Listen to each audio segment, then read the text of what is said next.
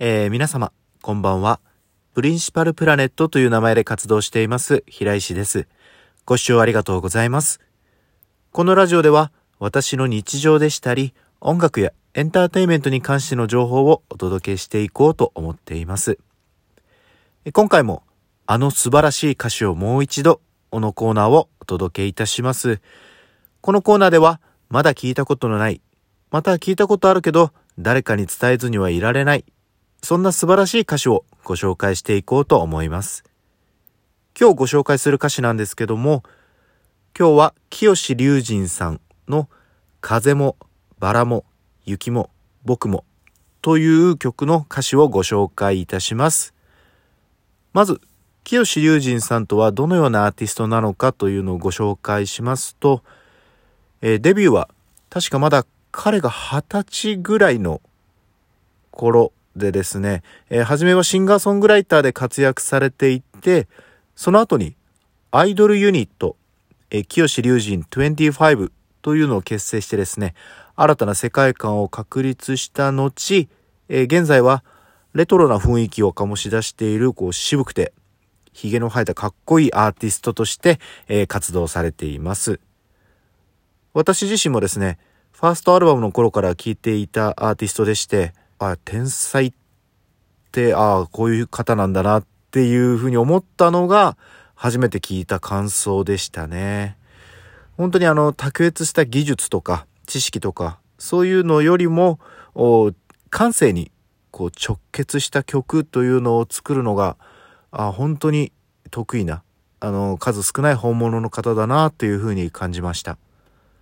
そんな彼の曲の中からですね、本日チョイスしたのが、風もバラも雪も僕もという曲です。これはですね、ファーストアルバムに入っている曲でして、初めはなんか不思議なタイトルだなと思って聞いてみたんですけども、こう、改めて歌詞の世界でしたりとか、あ表現、うん、世界観というのをですね、こう、思い浮かべた時にですね、二十歳前後の彼がこんな素晴らしい表現ををされているんだっていうふうにですね、衝撃をかなり受けた作品ですね。特にですね、あの素晴らしいと思うところは、サビの風もバラも雪も僕も君を飾るために吹いて咲いて待って息をするのさ。君がいるから。というですね、すべての現象はですね、君がいて初めて成立するという究極のラブソングとなっています。うん、本当にこういう表現って、パッとは絶対思いつかないですし、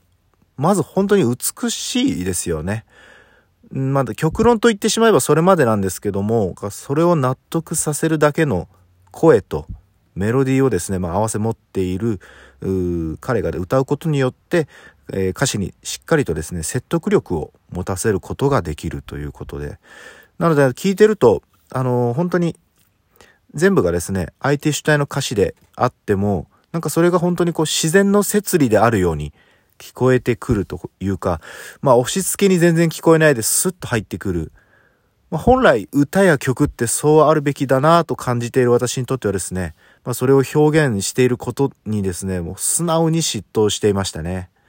そしてまあこの曲というかこの歌詞がすごいのはですね、最後のサビでちょっと変わるんです。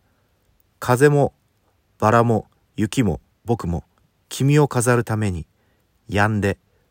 枯れて溶けて生き絶えることに意味があるのさ。君がいるから。僕の目にはそう映るんだ。こう最後の時まであの全て、えー、君が主体であるというふうにこの歌を伝えているんですね、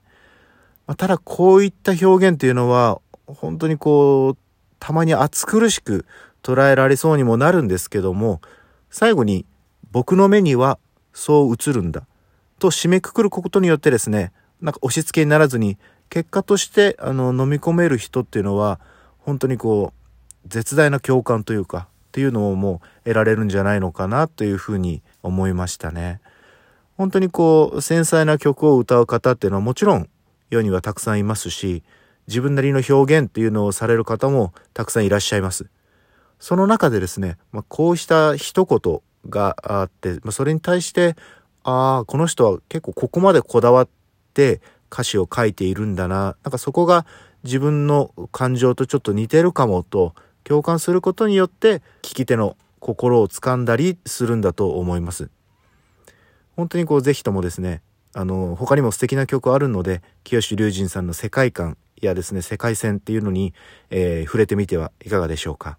さあということでですね、えー、第2回目となるあの素晴らしい歌詞をもう一度というコーナーでしたがいかがだったでしょうか、えー、気に入ってもらえたなら幸いです。そしてですね現在も募集していますステッカー希望券の応援も本当にありがとうございます。なかなか集まってきてまして、おそらく半分ぐらいまではいってるんじゃないかと思いますので、引き続き応援のほどよろしくお願いいたします。では、改めましてご視聴ありがとうございました。それでは、また。